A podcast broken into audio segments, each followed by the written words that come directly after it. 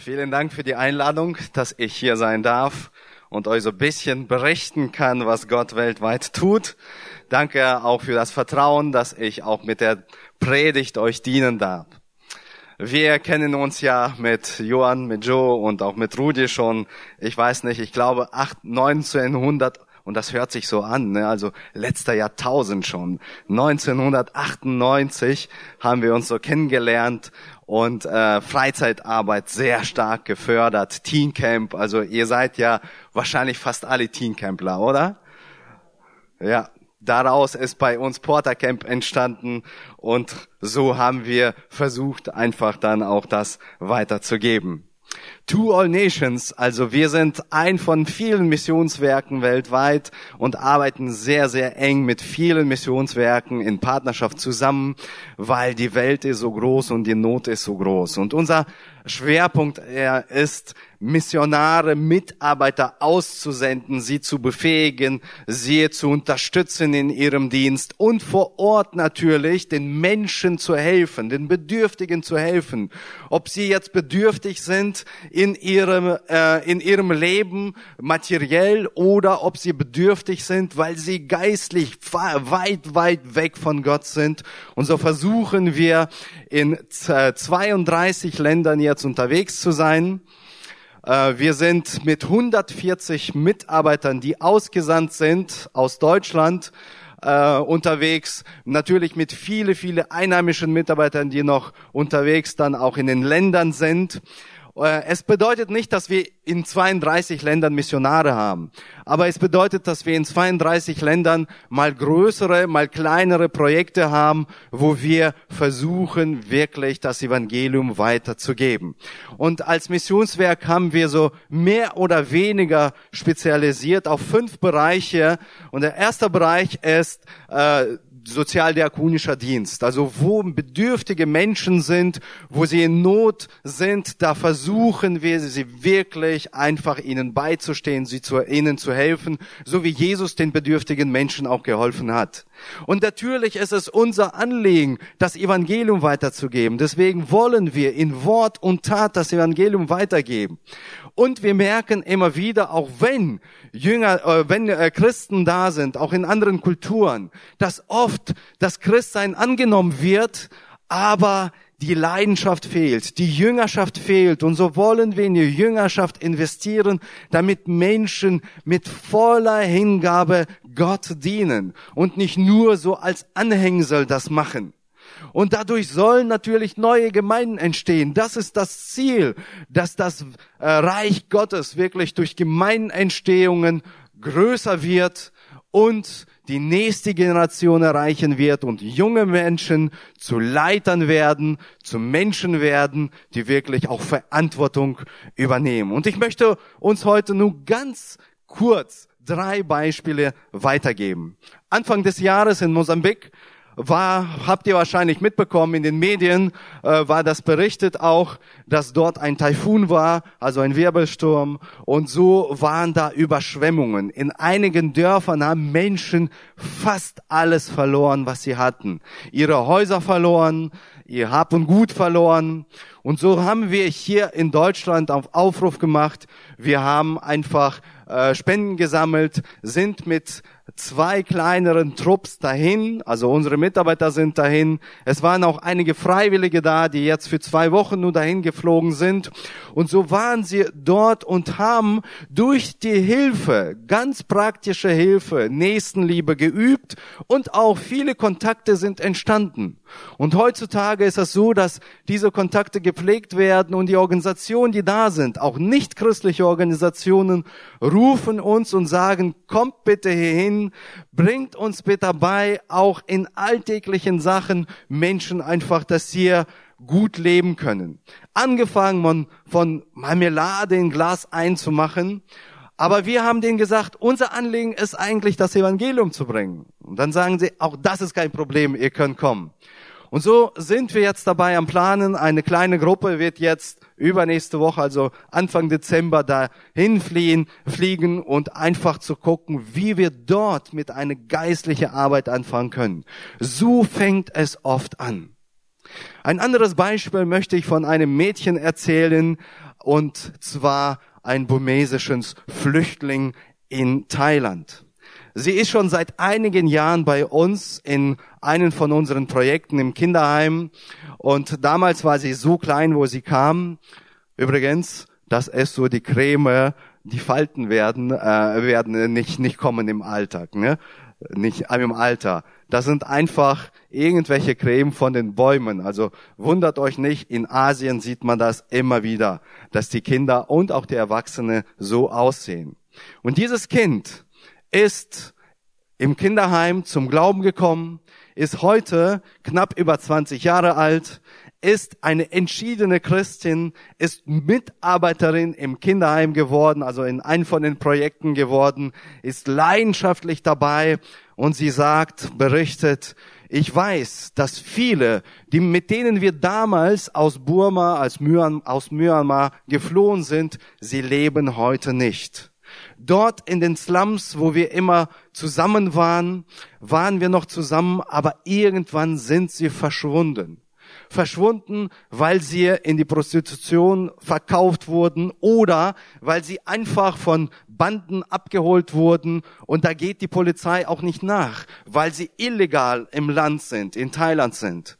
Und so gehen da oder verschwinden sehr viele Menschen, besonders Kindern, und es wird einfach Menschenhandel gemacht, es werden Organen verkauft, damit wird sehr viel Geld gemacht. Und sie sagt, ich bin so dankbar, dass ich eine von den wenigen war, die das Privileg hatte, so ein Kinderheim zu erreichen. Also mit der Tagesstätte fing es dann alles an und dass ich euch kennengelernt habe, dass ich Jesus kennengelernt habe und dass ich ihm jetzt dienen kann. Ein anderes Beispiel aus Afrika, das ist der Amigo. Der ist auch sehr christlich aufgewachsen. Er sagt also, jeden Sonntag sind wir mit der ganzen Familie äh, in, zum Gottesdienst gegangen. Aber in der Woche, Mittwoch, sind wir auf unsere Felder gegangen. Unser Vater hat uns immer mitgenommen und dann haben wir den Geistern äh, geopfert. Weil es in unserer Kultur so war, dass wir überzeugt sind, dass unsere Felder wirklich von Geistern beherrscht werden.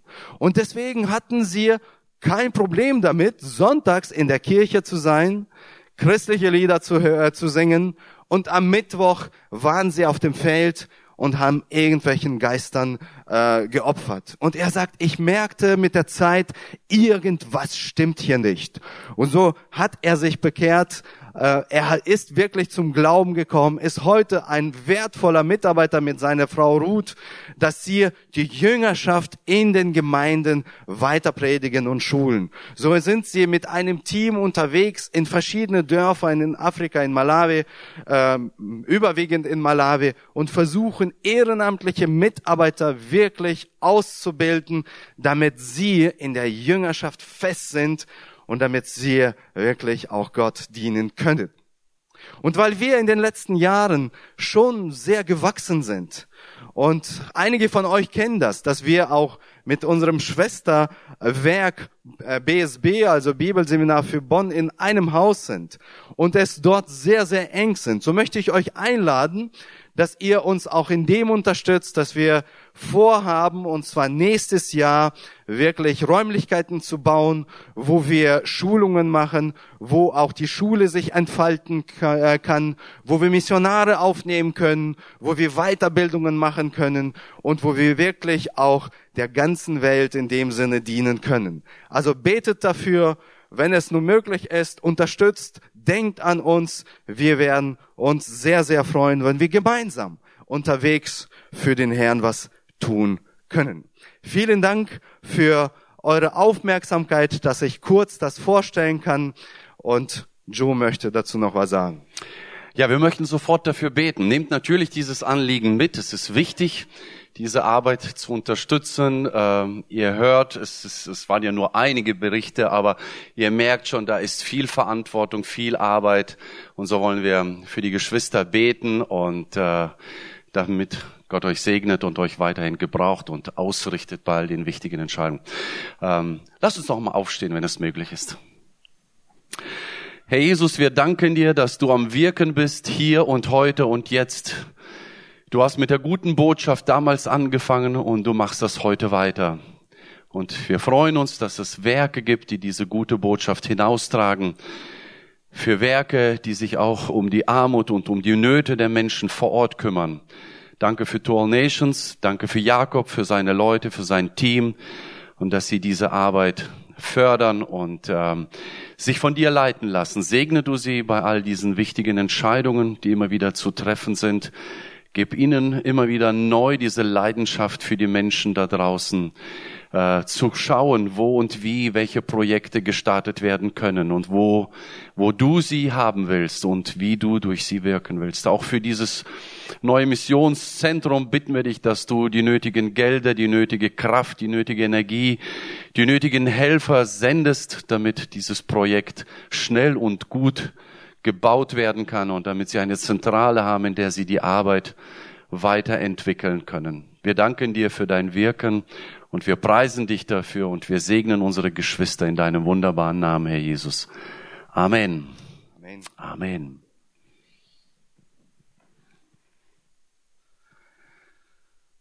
Vor anderthalb Jahren waren wir mal mit meiner Frau in München und von München sind wir dann noch in südlicher bisschen gefahren mit unseren Freunden und sind in die Berge gegangen. Und seitdem sind, also bin ich richtig auf Geschmack gekommen zu wandern. Und ich mag es wirklich auch mit meiner Frau Lili unterwegs zu sein und merke, wie gut es für uns jetzt tut. Früher habe ich das nicht so gemerkt, aber im Moment merke ich, dass es wirklich auch körperlich für uns gut tut. Also wahrscheinlich hängt es vom Alter ab. Ich weiß es nicht genau, aber es geht, äh, es tut gut.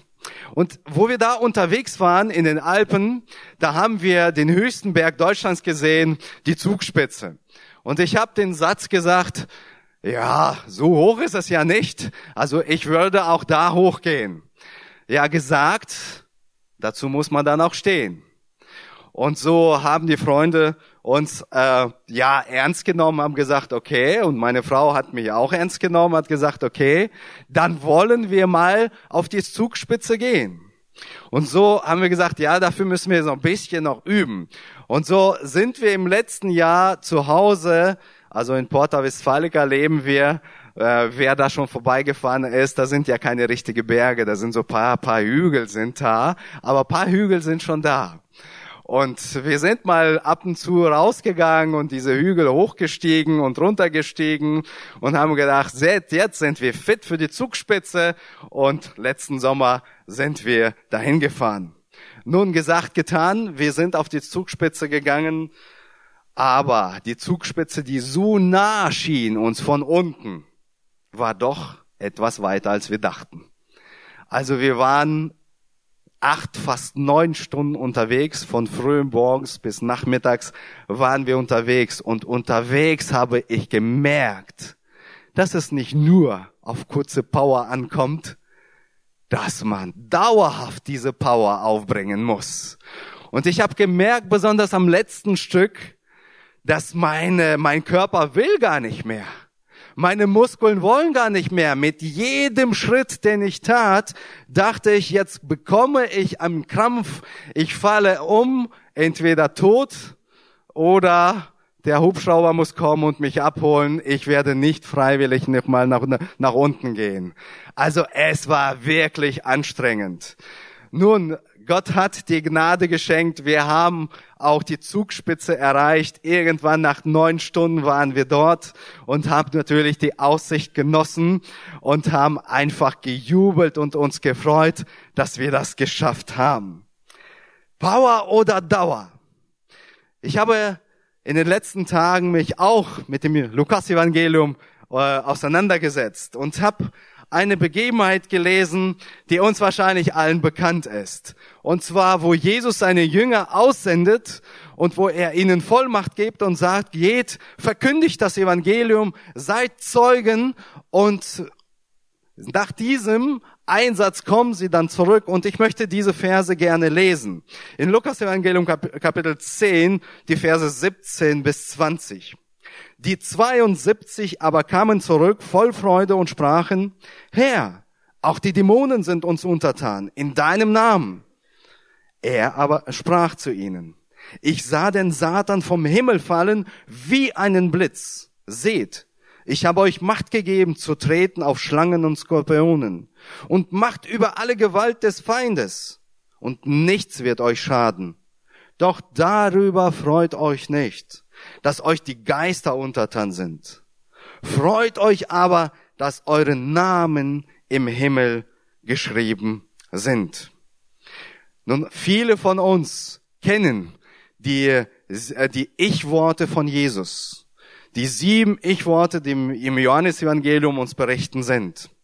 Ich habe uns heute menschliche fünf Ich-Worte mitgenommen. Und ich wünsche mir, dass jeder von uns wirklich dazu stehen kann und sagen kann, ja, ich bin auch damit gemeint. Die Ich-Worte. Und das erste Ich-Wort ist, ich bin ein Gesandter. Jesus sendet hier seine Jünger aus. Er gibt ihnen einen Auftrag. Ich bin ein Gesandter. Und ich habe mich mir gefragt, warum die 72? Ich habe natürlich auch die Parallelstelle dazu gelesen im Matthäusevangelium. Dort ist sehr sehr ähnliche äh, Geschichte berichtet, aber dort sendet Jesus nur zwölf Jünger aus. Und da festgestellt, dass Matthäus, er schreibt ja eher an die Juden und er hat die Juden im Fokus. Und dort unterstreicht er, dass er die zwölf aussendet zu den zwölf Stämmen Israels. Lukas dem hingegen schreibt an die größere äh, äh Zuhörerschaft und zwar an die Heiden. Und hier nennt er 72, die Zahl 72. Nun, wir wissen, dass im Judentum, im Judentum oft die Zahlen etwas bedeuten. Und so habe ich mir die Frage gestellt, was bedeutet diese Zahl? Warum 72? In einigen, äh, in einigen Schriften sind sogar, ist sogar die Zahl 70, aber überwiegend in alten Schriften steht die Zahl 72. 70, 72, aus welchen Gründen auch immer, aus Zeitgründen werde ich jetzt da, darauf nicht eingehen. Aber was mir aufgefallen ist, dass auch im Alten Testament schon diese Zahl 70 öfters vorkommt. Wo Mose dann das Volk äh, rausführt, lesen wir immer von den 70 Ältesten, die zusammenkamen, um einfach das Volk zu regieren oder zu führen oder zu leiten. Oder auch unser Leben soll 70 Jahre bestehen, ja? Unser Leben ist 70, wenn es hochkommt 80 Jahre. Warum 70? Warum nicht 120? Warum nicht 150? Nun, ich weiß jetzt nicht, wie alt die älteren Menschen heutzutage sind, aber ich habe einfach nachrecherchiert und gelesen, dass im Judentum die Zahl 70 die Vollständigkeit bedeutet. Jesus schickt die Jünger aus und er will vollständig alle Nationen dieser Welt erreichen.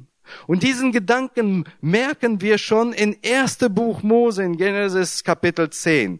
Nach, dem Sinn, äh, nach der Sintflut ist dort eine Völkertafel aufgeschrieben, also die Nachkommen Noahs.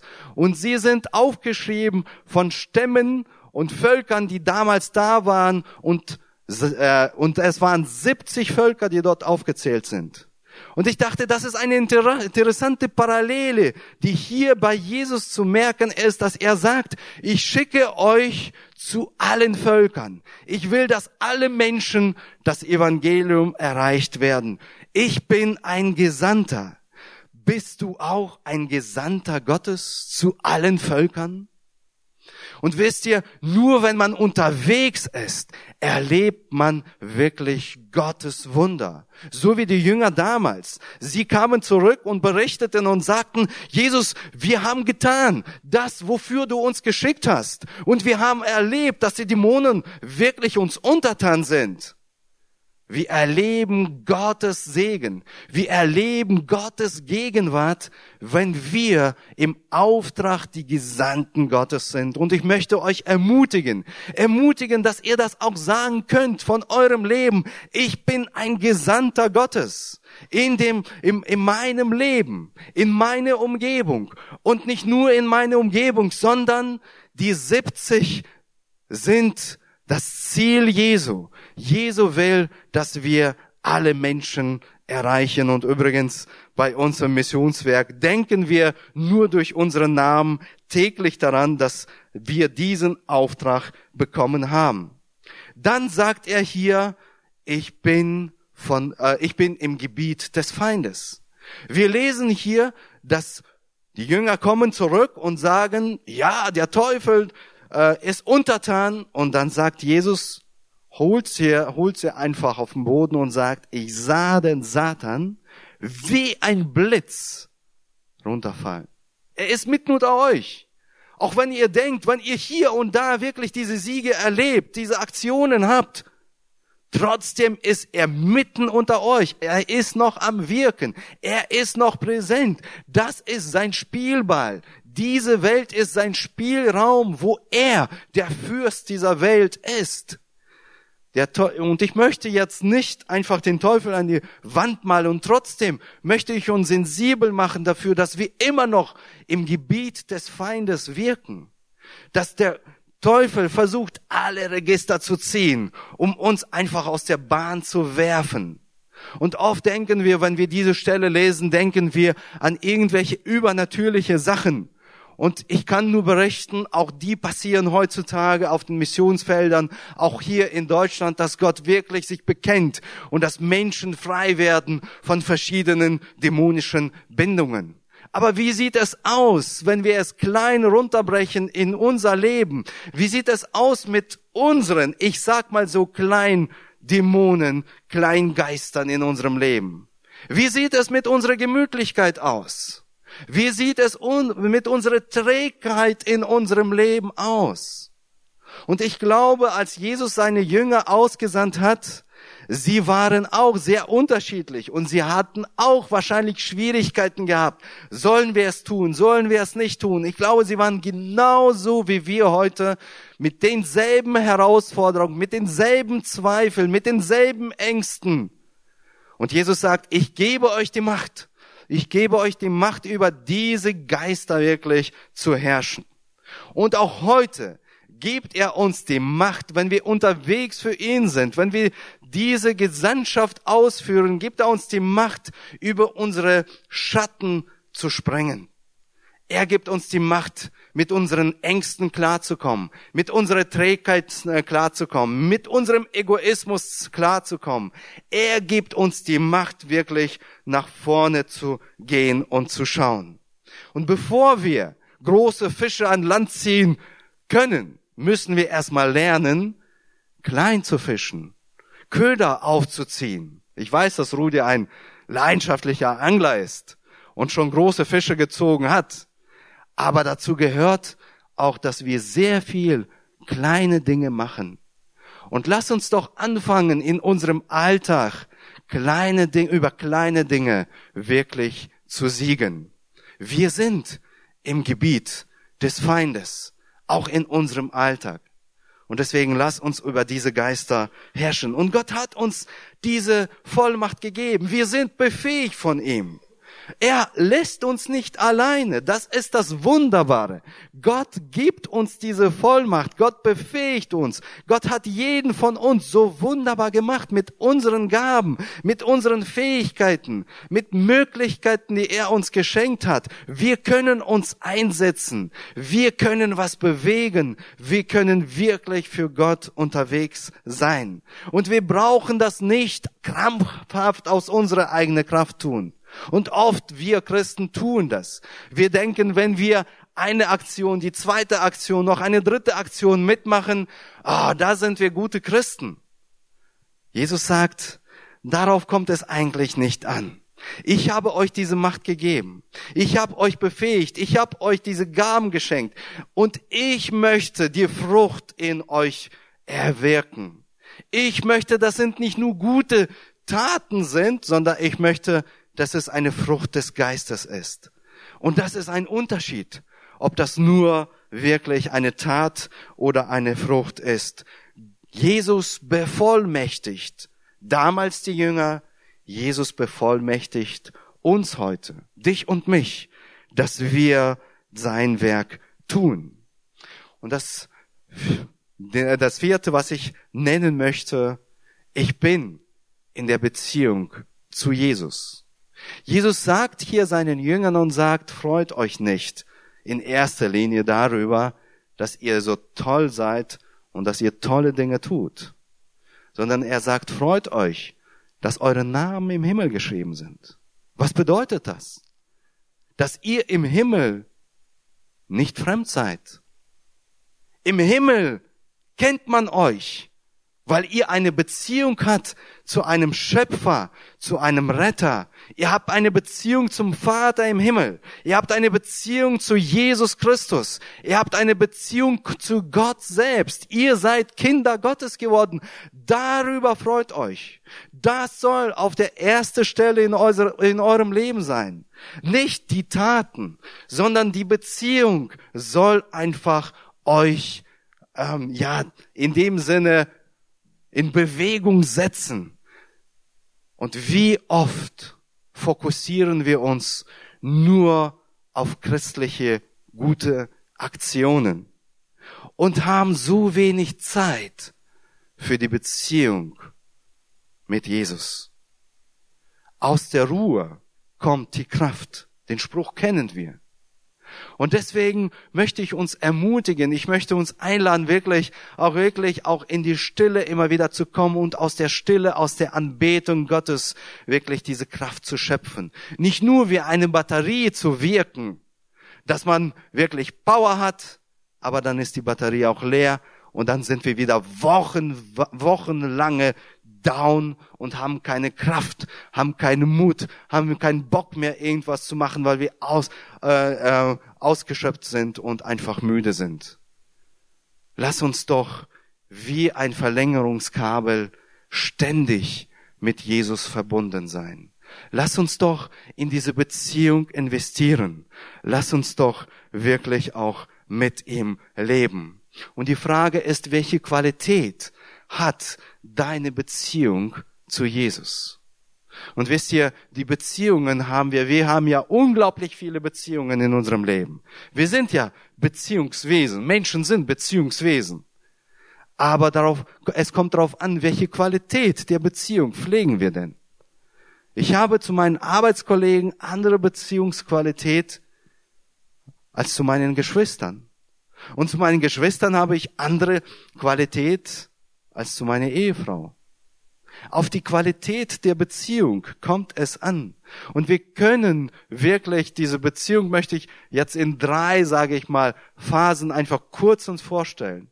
Wenn wir nur davon erzählen, was wir alles erlebt haben, dann ist das eine, ich sage, ich würde mal sagen, oberflächliche Beziehung. Wir haben das erlebt, wir haben das erlebt, wir haben das erlebt.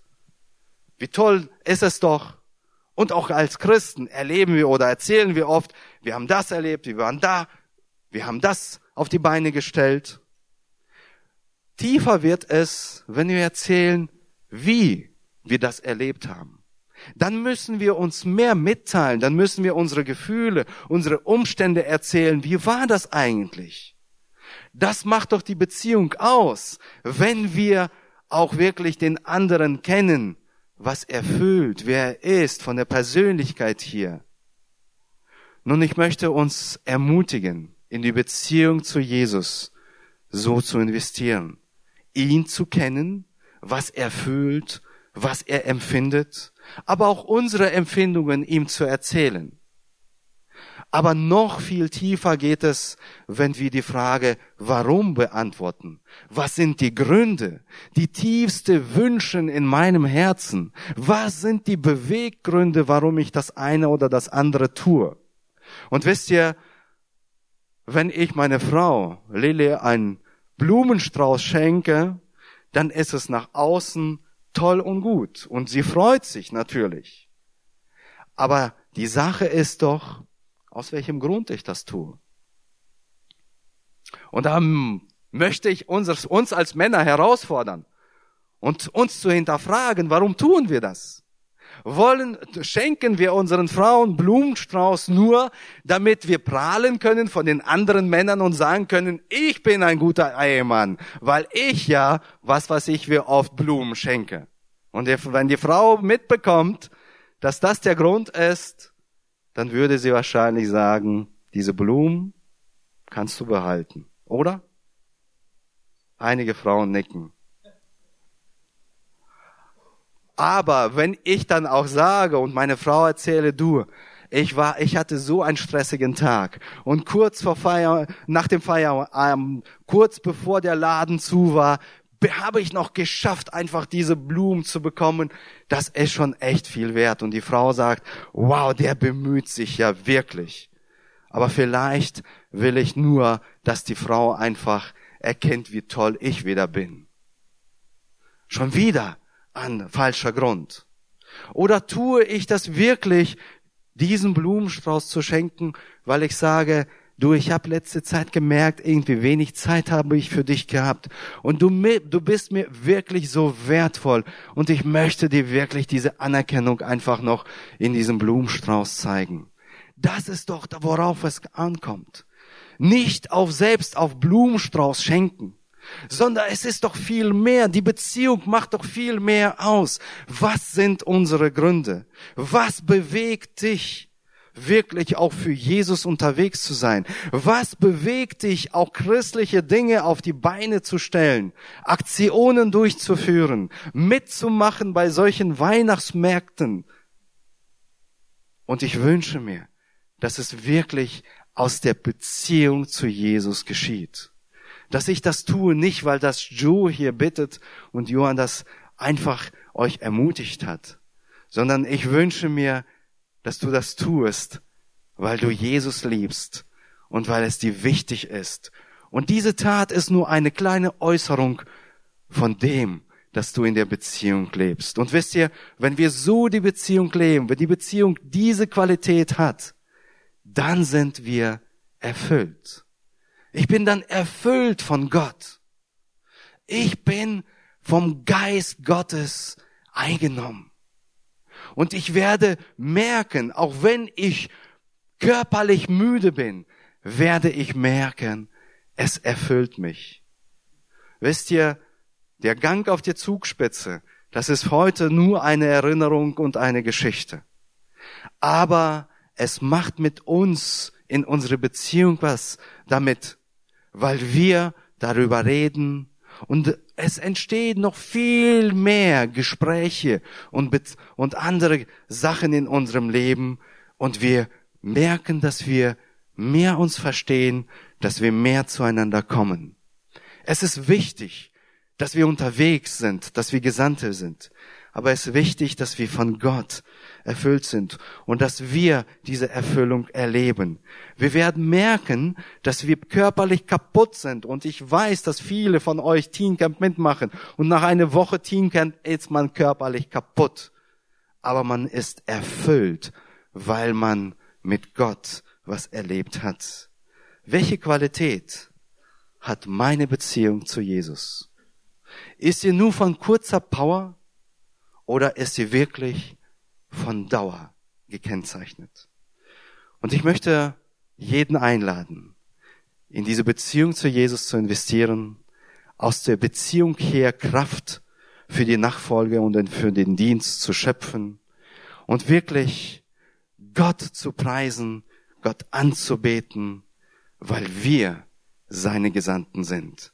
Er will dich und mich gebrauchen, damit das Evangelium die ganze Welt erreicht. Gott segne uns in diesem. Amen.